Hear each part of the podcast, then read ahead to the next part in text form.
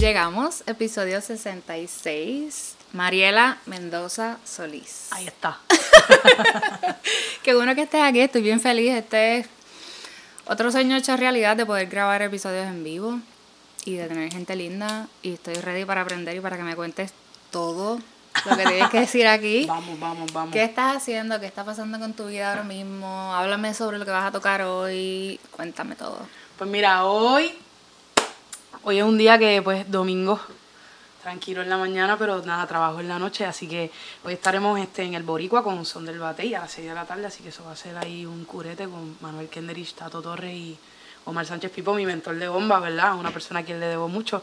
Y hoy en día, ¿en dónde está parada hoy Mariela Mendoza? Pues está parada en un lugar en donde, gracias al universo, tengo mucho trabajo, este, en un proceso de crecimiento también de aprendizaje, de explorar cosas nuevas, un proceso de sanación que lleva ya consumiéndose firmemente por dos años y medio, este, rodeada de gente maravillosa que nada, me ha traído muchos cambios positivos y cositas nuevas y, y nada, trabajando cositas nuevas, picando de aquí a allá y, y nada, en ese proceso de florecer, como quien dice.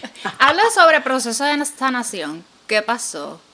¿A ¿Qué qué, te refieres con eso? ¿Es simplemente una decisión? ¿Un momento de transición?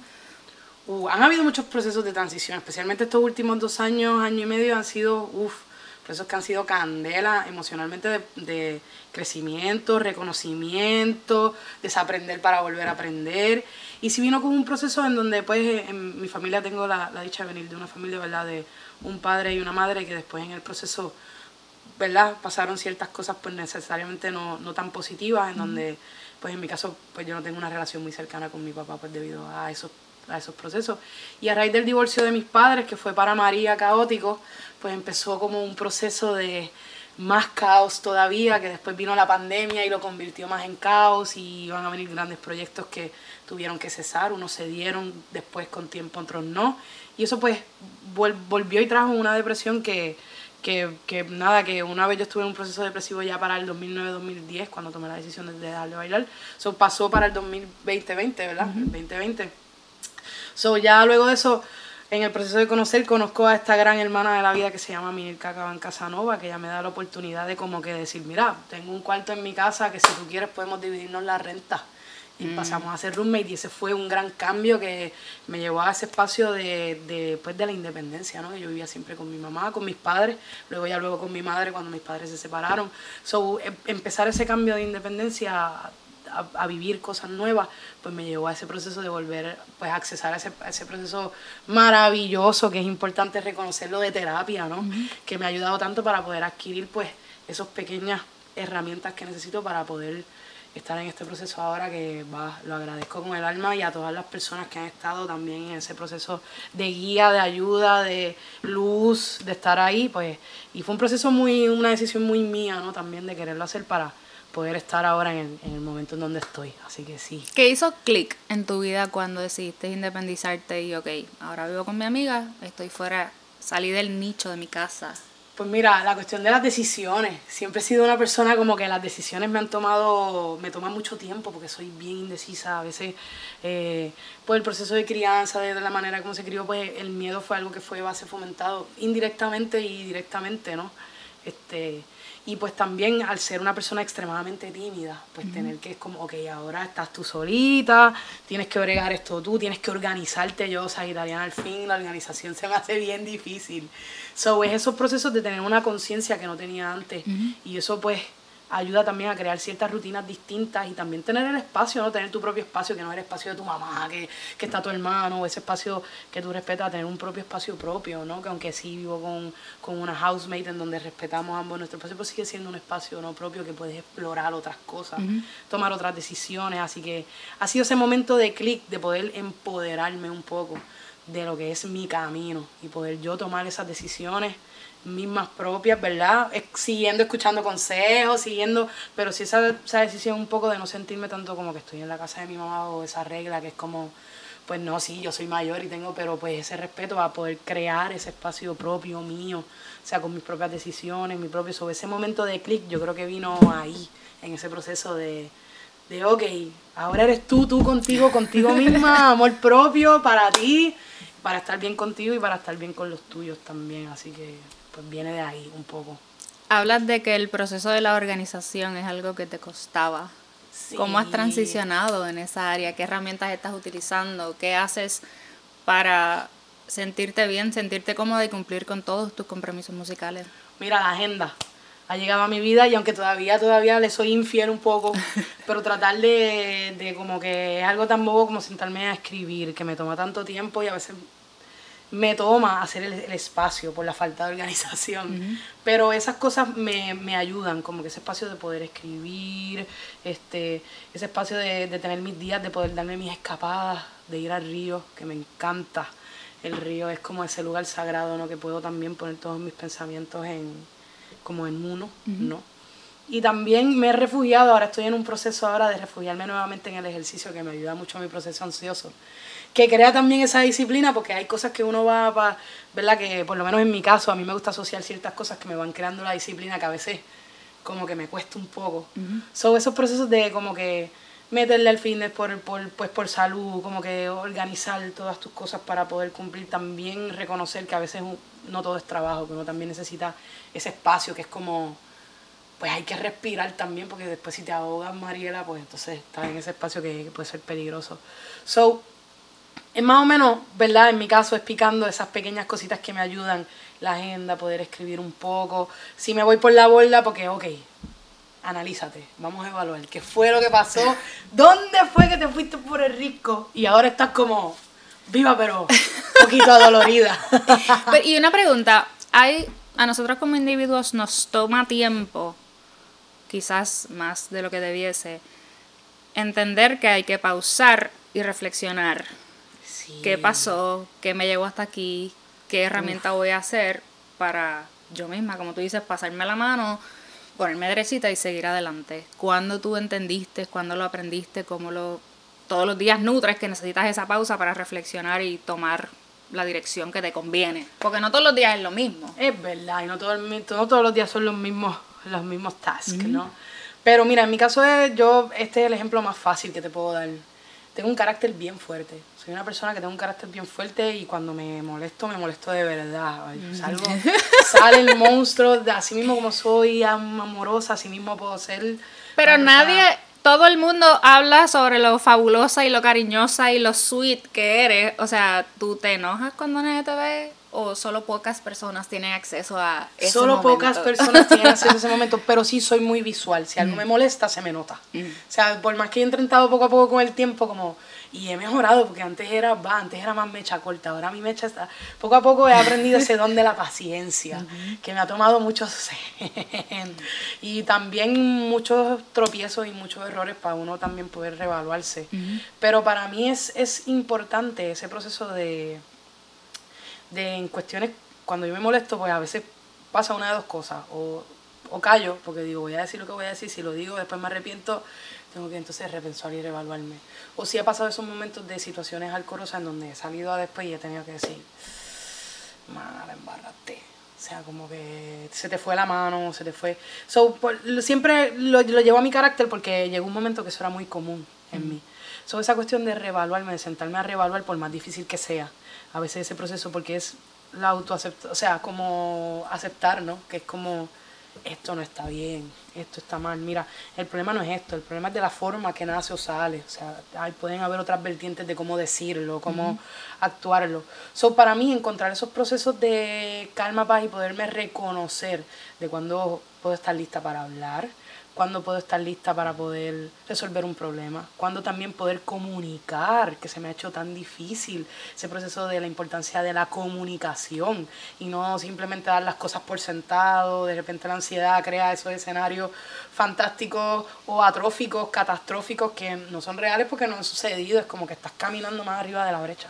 O sea, como calma, mujer, estás ya al otro lado de la verja y, y todavía estás aquí para frente a la verja y ya te estás imaginando la verja calma. So sí ha sido ese proceso importante de, de cómo reconocerme, porque, ah, mira, tuve esta persona que tuve esta inquietud con un compañero de trabajo y no estuvo bien, porque esto afectó esto, esto. O tuve esta inquietud con una persona cercana que se pudo haber resuelto antes, porque si hubiera habido mejor comunicación y a lo mejor mi manera de decirlo hubiera sido de una manera un poco no tan agresiva o no tan ah, como dentro de ese proceso de la frustración o verdad que puede a veces uno cometer errores, pues entonces pues parte de esa autoevaluación para mí. por eso es que siempre lo adapto mucho a mi carácter, porque mi carácter a veces tiene que ver mucho con muchas otras cosas. Y el asunto de la comunicación y la creatividad, cómo esas dos cosas se han enlazado para que tu proceso siga creciendo, tu camino, o sea, sigas moviéndote constantemente, sigas teniendo acceso, te sigan llamando para trabajar. Me hablaste de que en este momento estás queriendo retomar cosas que hacías que las habías dejado de un lado. Sí, como la, como la multipercusión. Y todo es también acostumbrarse, por lo menos en mí, fue ese proceso de como que estar en, en una zona de confort, ¿no? Y, y volver a salir un poco, porque pues porque tienes que trabajar estas cosas, tienes que volver a trabajar otras cosas, revisitar también un poco mi pasado desde otra mirada, para poder absorber también y autoevaluar, ¿verdad? Que estamos hablando. Pero también ha sido pues ese proceso un poco de tratar como los géneros de la rumba, que aunque todavía llevo como un bloqueo emocional que solamente está aquí en mi cabeza, porque todo el mundo es como que toca y ya. Pero nada, ese proceso también de conocerme en otro espacio en donde me veo vulnerable otra vez. O sea, y eso, y eso me ha venido muy bien. Como que volver a entender lo que ahora yo soy la estudiante otra vez.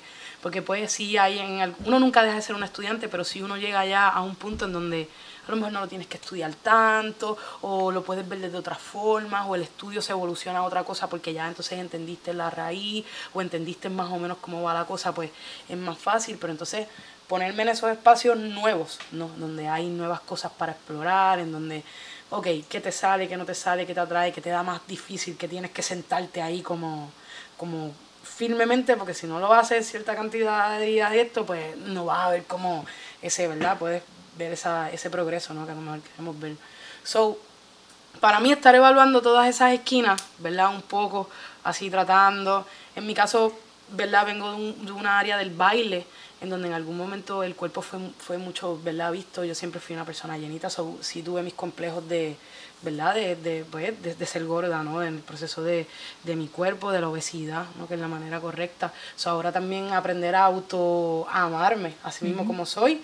Y aunque estoy en un proceso de salud, porque es por salud, ¿verdad? De, bajar un poco de peso y eso, pero sigue siendo desde ese proceso de me abrazo y me quiero a mí misma, ¿no? Como, como soy, ¿no? Como estoy. Y pues nada, todo eso son cosas nuevas para mí, sobre ese proceso de a ver cómo pico, cómo voy. Si me levanto, pues lloro un poquito, me y salgo y sigo caminando. Mencionas el baile. Antes de la música, llegaste al baile, conociste el baile niña. Sí, esa es mi primera ¿Cómo llegaste ahí? Mira, pues eso es tan fácil y tan sencillo como un cuento tan cómico. Yo era un poquito zambita, específicamente metía mucho la pierna derecha. So, y a mi abuelita como que mi mamá siempre habla que a mi abuelita eso como que le daba estrés y pues lo que te ponían antes eran las botas. so, para mi abuela estéticamente eso como que no le gustaba y da la casualidad que en la farmacia donde ha trabajado mi mamá toda la vida como licenciada, este, tenía una clienta que cogía clases con esta maestra que se llamaba, ¿verdad? Con su maestra en aquel entonces, tengo entendido que todavía está, ¿verdad? Dando clases, este, Lola Sánchez. Entonces ella daba clases específicamente de clásicos españoles. Y entonces ella daba clases en su casa, pero iba a abrir una escuelita en Alejandrino, en el segundo piso. Eso era en Guaynabo. Y mi mamá como que quiso darme la prueba. Y recuerdo que tenía dos propuestas. Había una maestra de ballet y estaba ella. Como que para el ballet pues no lo vieron posible porque como que mi mamá siempre... Yo no me acuerdo mucho de eso, pero mi mamá dice que como que no me gustó la clase y pues obviamente yo era una persona bien llenita. Ballet eso es como bien estricto. que si la forma, que si esto, que si quieren caribeñas como si fueran francesa o rusa. Y pues es también otra realidad. Pues entonces el clásico español fue lo que me gustó, pues entonces ya venía de otro tipo de, ¿verdad? Otro tipo de ramas, pero sí al ser clásico pues tenía una, una base de ballet, o hacíamos barra, y entonces ahí yo empecé a los cuatro años y medio, cinco, a desempeñarme, hasta que llegó un momento que va, me encantó. Y yo hacía otros deportes porque mamá, mi mamá siempre nos, nos tenía, mami siempre nos tenía bien activos a mí y a mi hermano, porque somos dos, mi hermano es menor que yo, yo soy la mayor. Entonces, este, siempre nos tenían manualidades, en, yo cogía clases de natación, pertenecía al equipo de baloncesto de la escuela, este, cosas de cerámica, aunque yo era bien changa, porque yo era bien tímida. Para mí hablar con la gente eso era lo peor, como que yo siempre escondía detrás de mi mamá y siempre hablaba con mi hermano, pero se me hacía bien difícil esa interacción, siempre lo recuerdo así. Pero ya después cuando me iba soltando, alguien me iba buscando la vuelta, pues era otro cantar. Este, pero el baile sí me llamó mucho la atención y mi mamá era como bien GI en esas cosas, como que tú quieres hacer esto, tú quieres cumplir con esto, pues esto es una responsabilidad que tú vas a tener, ¿no?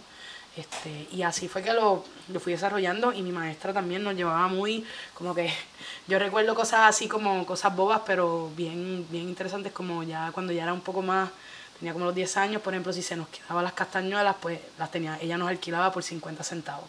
Porque era esa cuestión de aquí, de que si tú tienes tu clase de baile, pues tú tienes que tener la responsabilidad de cumplir con todas tus cosas, tienes que hacer tu bulto. No es que tu mamá te va a hacer tu bulto, es que tú te tienes que encargar de esas cosas y mamá te asiste y te ayuda. Sobre esas cosas también crearon otro tipo de independencia. Este, Quizás por eso no fue tan difícil cuando te independizaste.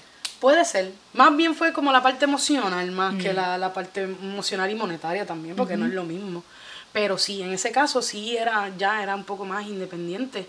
Y Lola me acuerdo que poco a poco nos iba introduciendo a palos flamencos, que los palos se le llaman a los diferentes ritmos. Flamenco es el género. Y dentro del género tenemos muchos ritmos o muchos palos flamencos. Este, y pues ella iba coqueteando con la bulería, iba explicando muy bien. Yo era bien estudiosa porque me gustaba mucho, yo era bien fiebrúa. Este, y en casa yo sí recibí un apoyo mientras no fuera una cuestión de eso era lo que yo quería hacer por vida. Mm. Y mi, papá, mi papá me acuerdo que me construyó un tablado chiquito para que yo pudiera trabajar. Luego eso se convirtió en un tablado que era un panel de madera con espejos en mi cuarto para yo poder como poder ensayar. Y ya luego, eso, ya luego de eso, ya cuando yo tenía como 12 años, el flamenco llegó a mi vida y me enamoré. Digo, ese es el amor mío y mi amor prohibido. Este, el cual agradezco a la vida haberlo conocido, porque en verdad eso me, me, abrió las puertas en muchos aspectos, no solamente en el mundo de la danza, sino en el mundo de la música también. Porque mi primer instrumento es la caja, todo el mundo me ve la bomba porque eso es lo más que hago. Pero gente que, por ejemplo, me conoce de hace 15 años atrás, pues mi base es otra. So, eso me abrió mucho las puertas y al haber tenido esa base de moverme con gente mayor que yo, pues también gente que ya había vivido otras experiencias, pues eso también me trajo otras experiencias también vividas a través de ellos. So, fue un momento de mucho caos, pero magnífico a la vez. Y nada, el flamenco para mí yo le agradezco la vida, en verdad. Le agradezco muchas cosas. Y fue ese estilo de vida que yo quise optar, porque el flamenco tú hay que estudiarlo. Sea, es complicado, hay que estudiarlo. Yo me levantaba, comía, desayunaba, soñaba, moría flamenco. Yo era la rara de la escuela que escuchaba esa música rara. No escuchaba reggaetón, no escuchaba, escuchaba música de trío, era como bien era ese, esa persona que era como, no era la, el típico normal. era rara, eras un personaje, hacías cosas que nadie hacía y escuchabas la música que nadie escuchaba y, estabas en tu mundo. Y era la que todo el mundo, la que todo el tiempo estaba dando así en el piso, como si estuviera coreografía, la maestra regañaba porque daba debajo del, con los pies, porque estaba todo el tiempo repasando coreografías en mi cabeza. Era esa persona activa, ¿no? De, de, de esa forma. Este, So, sí, para mi lanza ese es mi primer amor y he tenido la, la, oportunidad de impartir en varias escuelas. Me acuerdo que Lola Sánchez me dio la oportunidad de, de impartir, me acuerdo como, como su asistente en varios, esa fue mi primera, como mis primeros conexiones siendo maestra o, asistente de maestra. Luego de eso me dio la oportunidad de cubrir algunos grupos. So, esa fue mi, mis primeros pininos como en la enseñanza a base de su guía de enseñanza que era muy excelente maestra, que reconocer en algunas otras cosas era hardcore, pero en, en esa como enseñanza, como disciplina, fue un buen, una buena guía, un buen camino. Estuve 10 años ahí en su escuela, eh, con, con, las cosas buenas y las cosas malas, porque hubieron cosas malas también, pero agradezco eso, ¿no? el, el, proceso de, de, esa guía de la enseñanza. ¿Y si te apasiona educar? De cierta manera sí, he tratado como que de picharle y siempre digo, bueno, pues me gusta mucho tocar, o sea, tocar, tocar, pero sí me apasiona la enseñanza, especialmente si es algo que me gusta, me envuelvo. Entonces me gusta explicarte todo, qué, qué es lo que para mí significa, qué es lo que podemos significar, buscar las maneras de cómo esa persona puede aprender, si tú aprendes por sonido, si tú aprendes por número, como que sí me gusta el, el uno a uno con la persona y, y eso sí lo llevo muy en la vena porque he tenido, gracias al universo, me gusta siempre tocar madera, este, siempre es ese proceso de, de que agradezco que aunque he tenido eh, maestros jalcorosos y maestros no tan jalcorosos, siempre he tenido maestros excelentes, buenos maestros. O sea, independientemente hayan pasado después ciertas situaciones que se hayan transformado ciertas cosas negativamente, pero dentro del proceso sí tuve unos maestros que estuvieron ahí presentes y que dieron ese pinino de guía para mí, porque yo digo, uno empieza por los maestros, o tú aprendes y de ahí eso se va caminando.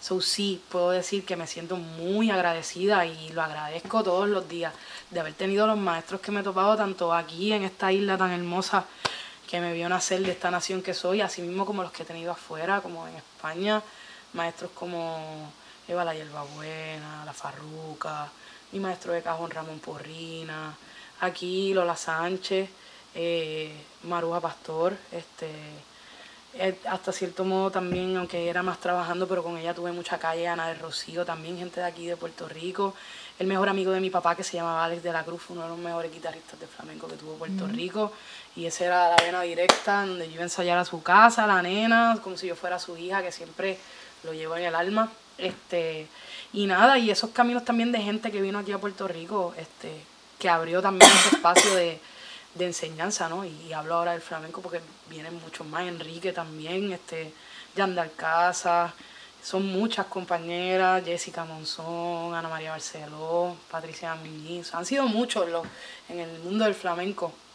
Y va, compañeros guitarristas hay un montón, Carlos Pacheco, yo no hay gente que poco a poco me, me he topado en el camino y muchos más que se me quedarán porque son varios que también abrieron esas puertas y y pues en ese proceso pues uno va aprendiendo y de verdad yo pienso que sí, que a veces lo, lo reniego porque también viene con eso, pues hay que ser responsable en la educación. Cuando uno enseña uno tiene que tener una responsabilidad de que no solamente de que la información que le estés llevando esté llevando lo correcta, sino de lo que lo estés hablando, pues por ejemplo yo vengo de una zona que era como bien castrante, maestros que también eran como que es lo que yo digo que yo digo y si es algo no son más. También aprender en el proceso que hay cosas correctas, pero también pueden haber diferencias, ¿no? Enseñarle al estudiante que yo te enseño esto, porque esto fue así fue que yo lo aprendí, yo te digo dónde lo aprendí, cómo lo aprendí, cómo a lo mejor yo lo he desarrollado a mi forma, pero que sepas que pueden haber una, una y un misma, o sea, como de ideas y formas. ¿Y cómo cuando entraste a la bomba? ¿También tuviste maestros castrantes y una experiencia así un poco intensa? No. O por eso es que te quedaste en la música como que, ok, no, no, no, espérate un momento. Esto del baile sí, ok, lo amo, lo aprecio en mi vida, está en mi sangre, está en mi vida, en mi ser. Pero esto de la música es, es otra esquina, es otra cosa. Sí y no, porque en verdad cuando yo entré a la música fue como un refugio de la danza. Porque fue ese proceso donde yo caí en una depresión atroz en muchos procesos de cambio, porque fue como ese proceso de, ok, acabo de llegar de España, dejé de bailar por ciertas situaciones, cambio a la percusión porque entonces si no voy a bailar en la tabla lo voy a hacer desde la caja. Pues entonces cambio de escuela también, de una escuela pequeña católica a una escuela militar que por grupo habían tres grupos. O sea, entonces todo eso dio paso a que la música ¿verdad? funcionara de otro refugio y lo que hay de diferencia entre lo que yo llevaba de tocando cajón a lo que yo llevaba la bomba eran dos años. Porque yo empecé en el 2009 con la caja oficialmente y en la bomba yo empecé en 2011, o sea, finales 2010, principios 2011. O sea, que fue ese proceso también bastante cercano. O la, la bomba sirvió como un refugio, un poco. Lo que pasa es que sí surgió de un gusanito, porque en la escuela donde yo estudiaba, que era la Bayamón Military Academy, tenía este maestro de música que se llama Jonathan Alcántara, radicado en Puerto Rico, pero nacido y criado en República Dominicana. Entonces él me dio una asignación de que yo tenía que hacer un número de bomba puertorriqueña. Y yo recuerdo que yo lo miré y le dije, que y para aquel entonces, Eric Robles, plenero, este, que hoy en día también es este, salsero también, este, que canta con este, la orquesta, ya mismo me voy a acordar de la orquesta. Entonces la cuestión es que Eric ya era plenero, so ya yo había tenido un contacto con la plena mm. indirectamente del vacilón que él llevaba sus panderos de Charlie Vega, él tenía el seguidor y tenía un requinto, eso era lo que había. Jodíamos a cada rato por ahí para cantar cumpleaños a cual todas las maestras, con tal de cortar clase y, tocar, música, eso era lo que había. Pues entonces él me dio esa asignación y yo me quedé yo, y qué bomba. Y me acuerdo que, que nunca se me va a olvidar, fue como, yo no puedo creer que yo, que no soy de Puerto Rico, que sí siento que soy de aquí, pues llevo un rato viviendo, sé lo que sea bomba puertorriqueña y tú no sepas lo que sea lo tuyo. Y eso a mí me dio como una rabia interior. Fue como, ¿es verdad? Tú sabes lo que es, yo no sé lo que es. Y empecé a indagar, empecé a buscar. Mira, aplausito, aplausito.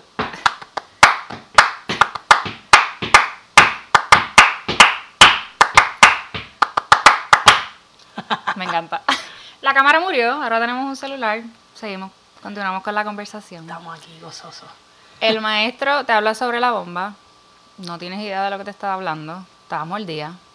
Empezaste a buscar. ¿Qué encontraste? ¿Qué pasó? Pues nada, empecé a buscar, empecé a buscar. Entonces, a través de Eric, Eric conocía a Quinto y a conocía al maestro Charlie Vega, o empezamos a tratar de buscar, reconocer, porque pues esto no lo consigues en una tienda, esto si tú vas a hacer un tambor, pues tienes que ir a un artesano. Entonces, poco a poco empecé a buscar nombres, me acuerdo que llegué, llamé a, a quien entonces era, si no me equivoco, yo usualmente los confundo, pero entiendo que era José Manueli, este, de, los, de los hermanos Emanueli, ¿no? Este, ellos son parte, ¿verdad? Fundadores de lo que es en los 90, finales de los 90, 98, 95 se, se conoce como el bombazo de Puerto Rico y de ahí sale mucha gente de ahí, ¿no? Y eso también cambia la bomba en otros espacios este, ¿verdad? Los hermanos Emanueli. Y pues él me empezó a hablar que él daba clases, pero que él también construía tambores. Entonces él me recomendó a varios artesanos, me recomendó al maestro Iván Dávila, me recomendó al maestro Papo del Valle. Entonces pues yo empecé a indagar, pero entonces también era la cuestión de cuánto me costaba el instrumento. Yo en aquel entonces hacía mis chavitos, ¿verdad? Porque ya estaba empezando a trabajar poco a poco en los tablaos, me ganaba, pero tampoco no era un ingreso muy grande. ¿Cuánto cuesta un tambor? Pues mira, un tambor para aquellos entonces podía costar de, de 450 a 500, 550, todo dependía de la afinación, porque si era un tambor de cuña, que es una afinación que, que literalmente es una cuña de madera, pues conlleva otro tipo de trabajo un poco más costoso, el tambor de torniquete creo que también, o sea, todos tienen un tipo de... Pero yo estaba buscando cáncamo, que es lo que te recomiendo en el principio, una afinación más moderna. Entonces, para aquel entonces eso eran los precios. Ya hoy, pues ya, qué sé yo, un maestro, un tambor del, del, maestro Iván Dávila, pues ya es un maestro, pues puede valer 700 pesos, 800, pues si es de cuña, 1200, por ahí estaban. Un sureño que es más grande, que va acostado, pues puede estar más o menos infligiendo por ahí 1400, 1300 todo depende del artesano, ¿verdad? Y de lo que él entienda que valga su trabajo. Entonces yo empecé a buscar el nombre a ver qué era lo que era más factible para mí. Me acuerdo que ya Iván Dávila me dio un precio que para mí en aquello entonces era como que, ay, no me voy a tardar en hacer esto. Me acuerdo que llamé al maestro para poder valle, la espera era bien grande, era como de, de, tres años, o sea, ahí era como mucho tiempo. Y yo decía, pues algo que no tome mucho tiempo, porque pues yo sabía que sí, podía, yo podía estar esperando un año seis meses por la manera en que también se trabaja la construcción del mismo, ¿no? de, las duelas, etcétera, etcétera.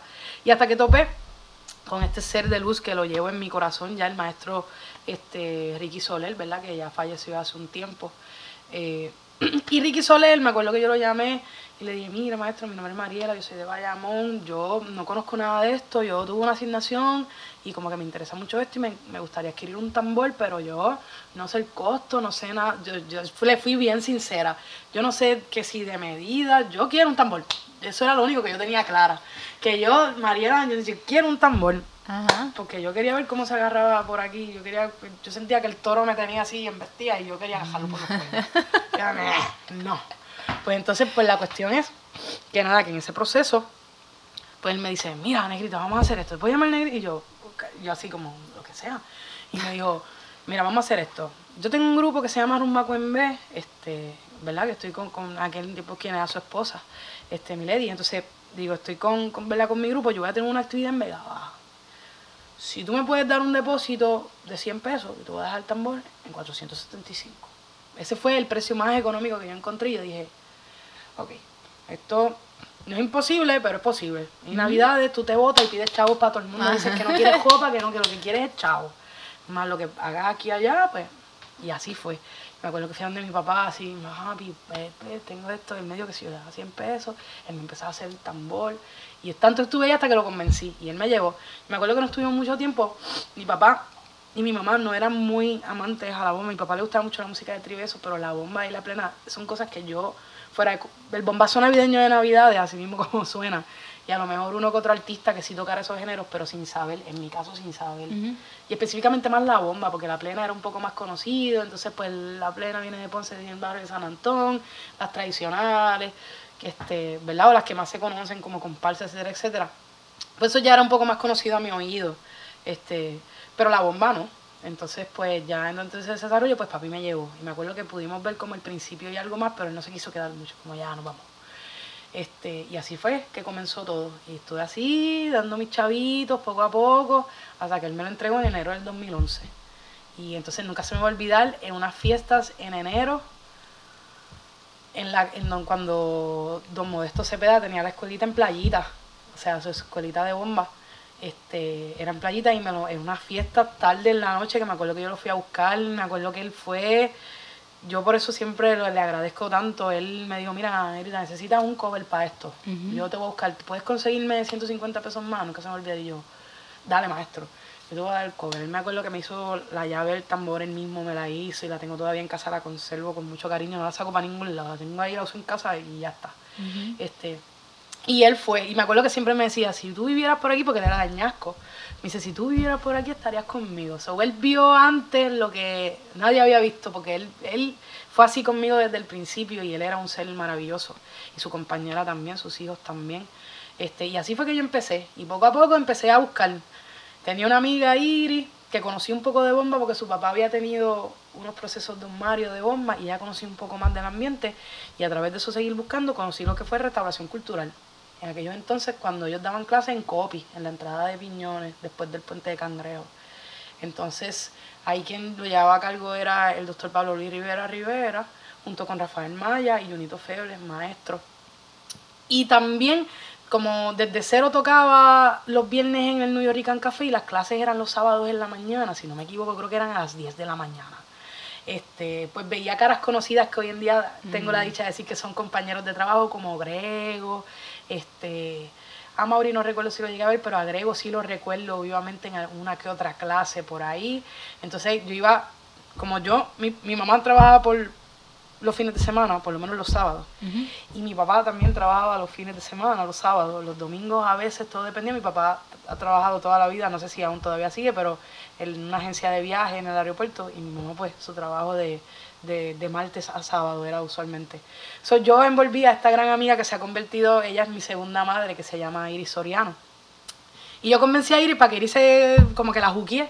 Iris se compró un tambor, entonces Iris me llevaba a las clases. Ajá, tenías tu partner. Era mi partner in crime. Entonces Iris allá, que la conocí a través del flamenco, porque ella tomaba clases, en donde yo cogía clases con Lola. Y yo la conocí a través de un verano, que fue el primer verano, un verano de J. Aragonesa, nunca se me va a olvidar que yo este, tuve la, oportunidad de ser asistente de mi maestra y ahí fue que yo conocí ese corillo. Entonces era como, éramos las inseparables. Pero yo era la nena, me carreteaban para todos lados. y así fue que yo empecé con mis clases y poco a poco indagar. Y me acuerdo que estuve un tiempo cogiendo un semestre y luego eso como que me desaparecía la bomba pues por las cuestiones de la transportación, etcétera, etcétera. Y luego más adelante este, empecé a coger clases con Tata Cepeda a través de, mi, de quien se convirtió después maestra y luego maestra amiga y andar casas, que entonces Enrique Chávez pero le decía, bueno, pero ten estas cuestiones de, de acércate a la bomba. Entonces así fue que conocimos a Tata Cepeda, que fue mi maestra de danza, a quien yo le debo, va, un montón. Y mi primera interacción con un grupo fue con su grupo Gracima, en donde yo me senté a tocar y aunque yo cogía clases de baile y me sabía algunas coreografías de ella, no era parte full del ballet, porque también hacíamos cosas de, flamenco, de contraste de flamenco. Entonces yo cogí un semestre con Tata y va, y me enamoré de la bomba. So, a través de eso empecé a conocer más gente, ¿verdad? Y me empecé a desarrollar un poco más en ese, en ese camino de la bomba. Pero mis primeros pininos en la bomba, esos fueron las dos, restauración cultural y luego este, lo que sería ya entonces pues con Tata Cepeda las experiencias Luego de eso yo tuve un tiempo que como que me semi desaparecía la bomba y nada más practicaba los cinco ritmos que me sabía y la técnica. y en ese proceso, a través de Rafael Maya, vuelvo a reconectar con él, no sé si es para el 2012, a veces todo pasó tan pegado que a veces esos años como que se me, se me pierden. En una fiesta de la calle San Sebastián, en un negocio que se llama Aquí se puede, que creo que es esquina de la San Justo con la San Sebastián, todavía existe restauración cultural estaba tocando ahí. Mm. Y da la casualidad que volví a reconectar con Rafa, me reconocieron, fue como, ay, el reencuentro. Está, ahí sí me acuerdo que estaba Mauri, estaba Junito, estaba Rafa y estaba Marien Torres. Este, que en aquel entonces, pues Marien Torres era la fundadora y creadora de, de, de Taller Tambuye y había empezado un proyecto que se llamaba Las Ausubas.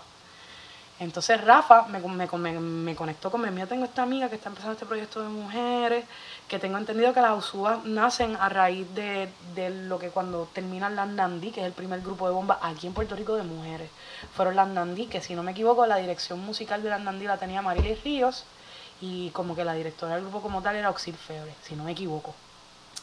Ya mucho más allá, hablando del movimiento primario que, que se habla de las yayas en Nueva York, ¿verdad? Cuando hablamos de las historias de las mujeres en la bomba, el grupo de las Yayas, este, ya luego las bomberas de la bahía, y ya luego pues va por ahí, ¿no? El movimiento de las mujeres en el tambor.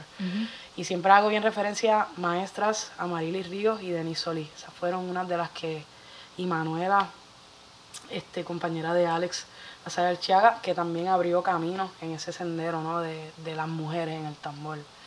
Este, así que nada, en ese proceso de aprendizaje, pues me da la oportunidad de, poder después de reconectar con la USUA y con María empecé a trabajar de otra forma que no había trabajado con Tata, porque yo con Tata también tocábamos en las clases y eso también daba otro tipo de formación, tanto como si querías observar para el tambor primo, que yo en aquel tiempo no lo tenía ni en pensamiento, o sea, yo lo que quería era bulear y tocar cuá y maraca, porque en aquel tiempo te enseñaban que tú tenías que dominar la base antes de llegar al tambor primo, o sea, era una cuestión de niveles, de rangos. niveles, sí, como El proceso. en algún momento fue de jerarquía en su proceso, ¿no?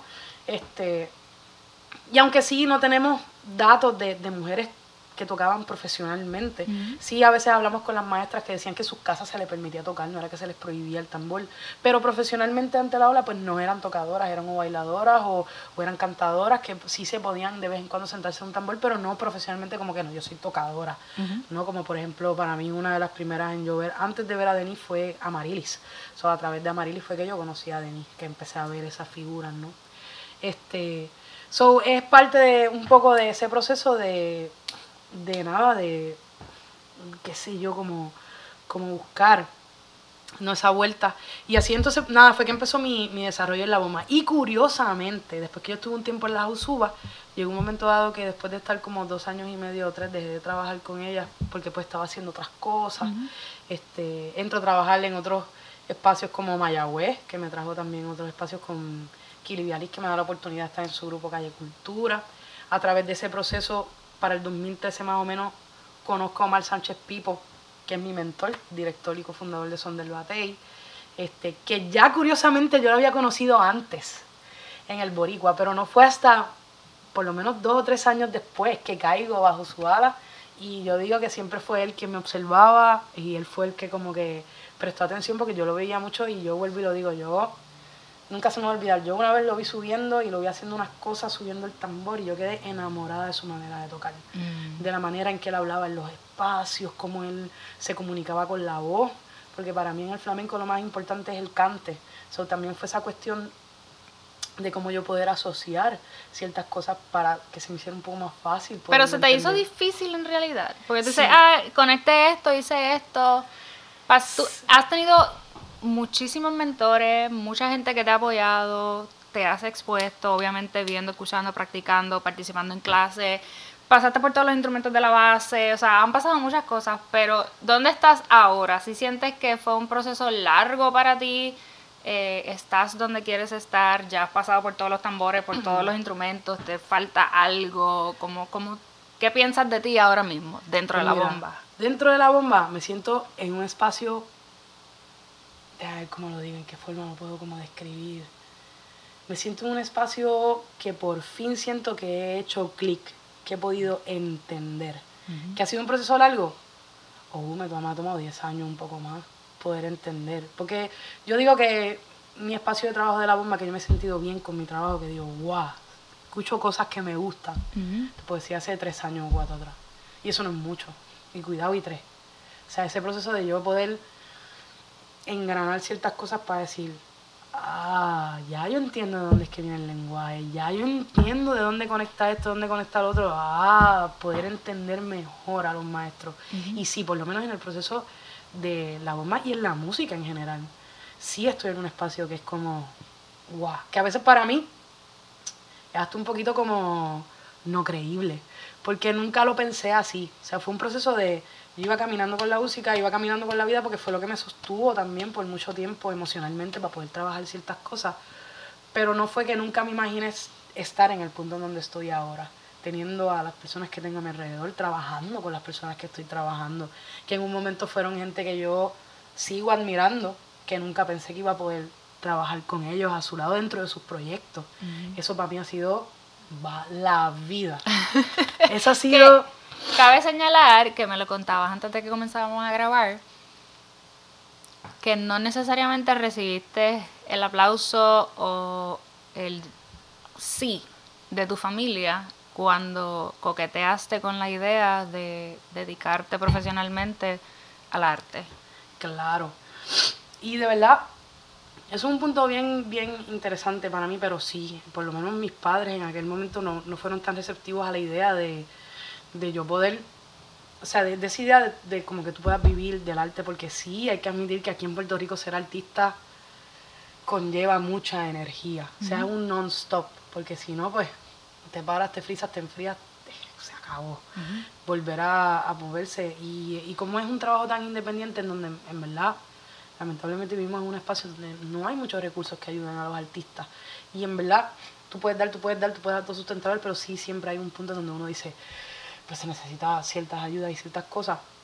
Y sí puedo entender como que hubo mucho tiempo que yo tuve mucha frustración y mucha rabia y, y eché mucha culpa, o sea, porque... Pero en el proceso sí he aprendido pues que nada, todo el mundo va aprendiendo en su, en su desarrollo y nadie nace con un manual. Y sí, yo tuve esa receptividad que cuando en aquel entonces era danza lo que yo quería estudiar, este, hubo un no por parte de mis padres como algo bien definitivo. Y yo pues también cedí porque yo no, no veía la opción de pues mira, cojo un préstamo estudiantil y me voy a hacer, porque pues en, mi casa ciertas cosas, específicamente mi papá, esa visión del control, ¿no? El masculino, siempre él con la, con la cuestión del control, este, pues fue muy así, control. So, es como que si no estás conmigo, de, vamos a ver cómo sobrevives. So, había mucho miedo. So, yo accedí también y traté y al final como que era, el destino hizo lo que tenía que hacer y el camino hizo lo que tenía que hacer. Pero sí fue bien cuesta arriba. Yo tuve que estudiar tres años de ciencias forenses que fueron entre la depresión, los cambios abruptos, el tratar de forzar algo que yo sabía que podía hacer, pero no lo quería hacer. Era como, esa cuestión tú dices, tienes que hacer algo, pero no lo haces, pues no lo estás haciendo porque, porque no lo quieres hacer. Si sabes que lo tienes que hacer, no lo quieres hacer, pues es más difícil, pues. Era más o menos esa, esa cuestión. Más batallando con la música, pues yo ensayaba con, o sea, ensayaba con cojones, tenía muchas actividades de flamenco, o sea, tocaba un montón flamenco. Hubo un momento dado que aquí no había muchos cajones, o todos esos proyectos me cayeron a mí por default y eso fue lo que me hizo crecer a cantazo limpio. Como yo practicaba en casa, pero a veces era una vez yo tuve la oportunidad de coger clases con Israel Suárez el Piraña y yo le pregunté cuántas horas él practicaba al día. Y él me miró y se echó a reír y me dijo, en verdad, hubo un tiempo que yo estuve, pero lo demás es hacer la marcha en el trabajo. Me decía, tengo la bendición de decir que tengo tanto trabajo que según voy caminando voy aprendiendo. Me dice, no es lo mejor, hay que sentarse a practicar. Pues a mí en el flamenco me sucedió eso. Bajo la marcha también fui aprendiendo, porque era cantazo tras cantazo. Pero era ese proceso de también de, pues yo no vengo una parte musical, a veces me estás hablando musicalmente y yo no te estoy entendiendo. O sea, eran muchos procesos. Y en cuestión de mis padres, pues también venir de una base no musical que a lo mejor teniendo, a lo mejor conociendo gente que vivía en la música, pues que no la pasaba tan bien, o también hay que ver desde la perspectiva que se ve, ¿no? Porque a lo mejor lo que para ti son unos lujos, para mí no, eso no es lo que yo necesito, ¿no? Entonces también acoplarme a ese sentido de, pues sí, vengo un poco del ambiente pijo, ¿no? Que vengo un poco de ese ambiente este, que en mi casa nunca hemos carecido de nada, es un aire acondicionado en mi cuarto, o sea, en mi casa no era que nos daban las cosas, teníamos que trabajar por lo que queríamos, pero siempre fue esa cuestión de, pues tuve esa bendición, pues mi mamá era como, no, porque si no puedes tener estos gustos, pues ¿cómo tú vas a poner? Y yo, pero sí, sí, eso no es lo que yo quiero.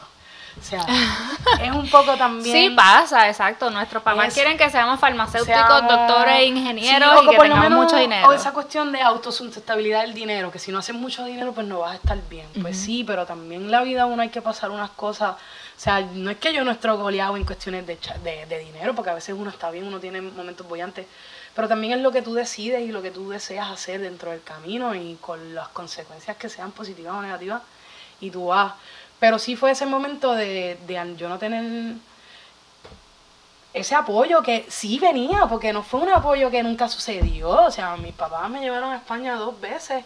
O sea, para yo poder aprender, inclusive en el proceso de yo querer dejar de flamenco, mi mamá intentó de que yo no dejara de bailar. Y yo necesitaba un break y ella intentó lo más que pudo. Y yo, en verdad, fue mi decisión de, estaba destruida. Y dije, no, yo necesito un break, necesito un break. Pero sí fue ese proceso de, de, me tomó mucho tiempo reconocerme para yo poder decir como que llegó después del tercer año, después del tercer año, después de yo sentir que yo no tenía ningún tipo de apoyo, que no era cierto a mi alrededor, fuera de mi casa yo tenía apoyo para poder hacer otras cosas. Pero en ese momento tú no lo ves. O sea, tú, pues, si no son tus padres, pues es bien difícil ver quién más te apoya, ¿no? Que al final del día tus papás siempre han estado, siempre te lo dieron todo. Como tú dices, no era regalado. tú tuviste que ganar. Que trabajar. Pero el apoyo, el amor, la familia, siempre la tuviste. Ellos se esforzaron porque tú practicaras actividades extracurriculares que no eran gratis. No eran porque estar en, o sea, que esa pasión crezca y que tú hayas podido crear, a crecer dentro de una familia que te permitió el acceso a la creatividad y al arte es un gran regalo, por eso lo estás aquí hoy. sí. So, para mí fue bien contradictorio el no. Exacto. Fue como... Pero yo me, obviamente, es, eh, de ese espacio, desde ese espacio que, quieren lo mejor para ti. Claro, y el temor de, ok, mira, este, so, hubo un, un, proceso para mí que sí hubo mucha, mucho coraje y mucha frustración, porque a mí la frustración se me vuelve en coraje y rabia, he aprendido eso en terapia. So, también ese momento también de reconocer y agradecer, porque eso también creó otros caminos que tampoco yo no estaría aquí. Claro. So, también, igual también digo, bueno, ¿y qué hubiera pasado si me hubieran dicho que sí? A lo mejor, pues, eso, pero eso pudo haber pasado, yo no sé ahora, eso no pero no hay tiempo que perder pensando en Pero no hay tiempo que perder, simplemente recapitular para poder agradecer, eh, reevaluar aquellas cosas que estuvieron mal, si se tienen que hablar, se hablan en la mesa y se sanan, eso que es tan importante de sanar. Pero también, vuelvo y lo digo, fue un poquito ese trago amargo de lo sorprendente por el apoyo que había tenido por parte de ambos, este, inclusive hasta de mi hermano, que, que siempre estaba ahí como, bien, este... Y el rol como mujer dentro de la música? ¿Cómo se te ha dado eso? Uy, eso ha sido un camino bien interesante a estudiar, por lo menos para mí, especialmente que empecé en tan joven, rodeada de mucho hombre machista. el flamenco, Macharrán. Mucha macharranería, en el flamenco había mucha macharranería. Y luego en el ambiente de la bomba también. Este y yo siendo una niña muy callada en aquel entonces, ahora una mujer con un poco más de voz. Eh, le doy gracias a todas esas mujeres que han estado alrededor mío, que me han puesto, me han dado la guía necesaria para yo poder ser hoy quien soy hoy en día. este, he aprendido que a veces el silencio, el que calla otorga, a veces es importante observar, pero sí ha sido bien cuesta arriba. Especialmente en los momentos de tu poder diferenciar de cuando es que realmente hay un error o cuando tú me estás juzgando por ser mujer. O cuando me estás dando la oportunidad o en momentos en donde yo he visto que a todo el mundo le pagan más y a mí me pagan más por ser mujer, o sea, me pagan menos, perdón, por ser mujer, en el momento en donde si yo estoy haciendo el mismo trabajo que él, ¿por qué tú me estás pagando menos? O sea, o ese proceso en donde hablar dentro de un proyecto en donde casi todos son, ¿verdad? Este, masculinos, a veces es más difícil que tu voz sea oída. Sí te puedo decir que he tenido la bendición que en el flamenco, aunque he trabajado con hombres, las los, las líderes han sido mujeres. Y en el proceso de la bomba, en sus comienzos también. Fue más en el proceso cuando yo empecé a trabajar con otros grupos en donde ya eran más eh, masculinos. Eran, yo, yo era la única nena. Uh ya ahí tú ves las diferencias. Por eso para mí el estudiar ha sido tan importante. Conocimiento da poder, pero da también ese estado en donde tú puedes decir, ok, vamos a hablar. O sea, tú vas a hablar, hablar, vamos a hablar. Vamos a tocar. O sea, vamos a hacerlo. So, sí ha sido bien difícil, pero también ha sido ese proceso de, para mí, de auto evaluarme y auto decir, no, no, no, ok, María, aquí estás mal, pero aquí no, aquí no estás mal. O sea, te paras con mucho respeto y vamos a hablar. O sea, porque esto, esto y esto y esto y lo otro. No, no, no. Pues esto yo pienso que debe ser así por esto, esto y lo otro.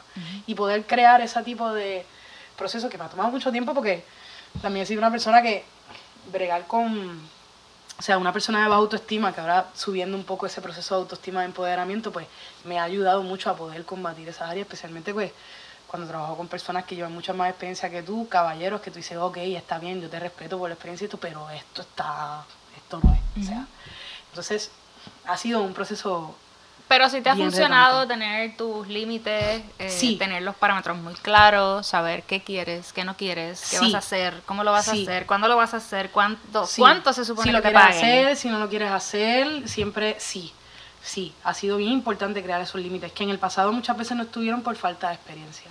Y ahora sí los puedo crear. Y puedo crear mis estándares y puedo crear, qué sé yo, que mi paga mínima a lo mejor sea esta por mi falta, de- por mi, para al revés, por mi experiencia. Y por esto pues yo pienso que esto debe ser lo correcto. Ah, pero pues, lo siento. O sea, como hablar esas cosas claras sin miedo, o sea, con firmeza y con claritud, porque estás clara del material, estás clara de lo que tú puedes dar, hasta dónde tú no puedes dar, dónde tú debes de estar, cuándo debes de reconocerte y decir, mira, yo me encantaría, pero yo pienso que yo no estoy ready para eso y te voy a recomendar a otra persona. O sea, para mí ha sido bien importante eso, crear esos límites, tenerlos claros y aún así a veces tener un poco de temor en la cuestión de hablar, pero sé firme, Mariela, ¿no? Porque eso, la firmeza trae seguridad. Y pues, y si la embarraste, pues lo reconoces y vas y lo de esto. Pero sí, ha sido bien importante crear esos límites y tenerlos claros en mí misma y, y valorar mi trabajo y estar claro en mi trabajo, estar clara en mi tela para entonces yo poder, nos presentamos igualitariamente a hablar. Como digo yo, o sea, no uno más que otro. Y eso yo digo, no tiene que ver con que sea el director de un proyecto, pero si vamos a trabajar, una cosa es que quién manda, quién no manda, quién no manda, pero siempre con respeto Ujú. dentro del mismo ambiente. Eso ¿Cuál es es tu mejor cualidad? Mi mejor cualidad, no sé. Mira, me has preguntado algo que me va a poner a pensar aquí en un par de segundos. Mi mejor cualidad, no sé. Mira, yo soy, yo soy, yo soy súper huggable. Su me gusta. Y aunque antes en el pasado eh, me gustaba hacer un poquito más, yo creo que mi mejor cualidad es mi humildad. Es una cualidad que, que la tengo, no sé, mucha gente me la resalta. Yo a veces yo ni, tengo que tú eres una chica bien humilde, una chica bien buena, una chica como ese proceso de... Y para mí más que humildad es reconocerse, o sea, reconocer quién está al lado tuyo, reconocer quién está alrededor tuyo y reconocerse también a ti y acknowledge el espacio de cada persona y la importancia que pueda tener dentro de ese espacio. Ujú. So, para mí esa cualidad de, no sé, de, no sé, ese espacio de, más que humildad, es ese espacio de cariño. Una persona muy cariñosa y huggable. ¿Qué cualidad no está al mismo nivel? Mi paciencia.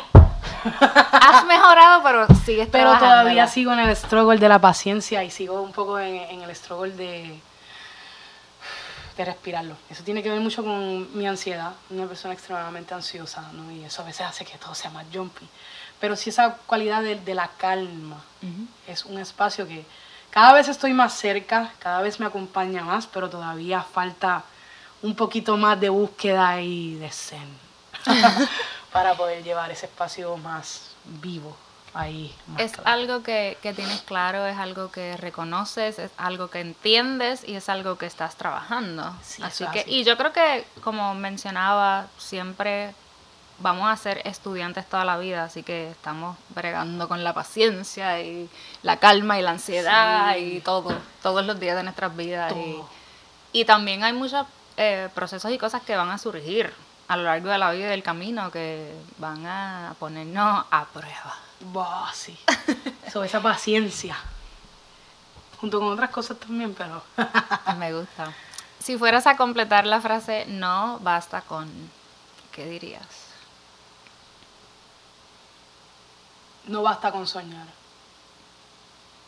Soñar es importante, pero no basta con soñar. Hay que hacer. Hay que hacer y más que hacer, hay que accionar. Que cuando uno acciona, uno ve el cambio. O sea, como es ese portento, uno, uno sueña y eso es lo que da la ilusión, ¿no? Y ese, ese mi yo del pasado viendo, mi yo del presente viendo a mi yo del pasado y revaluándome ahora mismo sentada en esta mesa. Soñar es, es, va- es lleno de ilusiones, pero hay que trabajar los sueños. O sea, no basta con soñar solamente. Ahí está. Algo que tengas planificado a corto plazo o a largo plazo que le falte a tu carrera o a tu vida personal. Sí. A mi vida personal, hmm, ahí pueden ser que falten varias cosas. pero por lo menos ese, ese proceso nunca me he dado en mi vida personal, lo digo muy abiertamente, es la primera vez que lo hablo tan abiertamente, pero nunca he tenido tiempo para tener un compañero, una persona de, de esa búsqueda de tener, no necesariamente una búsqueda, pero algo que llega, por lo menos en lo personal. Esa persona que acompañe, ¿no? Ciertas cosas sería muy bonito encontrar. Y también en mi vida de carrera musical, profesional, por ahí poco a poco, bien lento, porque las cosas se cocinan lento. Si de repente voy muy rápido, se me quema el arroz y el, y el pegado se me daña. Pero, tan rico que es. mi abuela hacía, mira, mi nana hacía bolitas de pegado, mamá Bruni hacía bolitas de pegado y las embajaba así con salsita así de las habichuelas y eso era la vida. y se me quema el pegado, ahí no está el gozo.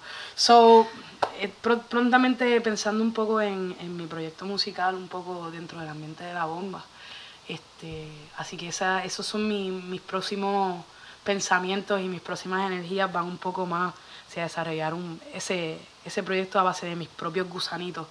digo, esa, esa cuestión que me inquieta, ¿no? So, vamos a ver, eso está por ahí. Esas dos cosas en los dos están por ahí. Me encanta. Bueno, agradecida de que. Mami, ha sido un verdadero placer. Hayas estado aquí conmigo, te abrazo. sí. Así que gracias, gracias, gracias, de verdad. Así que... Te deseo el mejor de los éxitos y nos veremos en la próxima. Gracias, de verdad. Que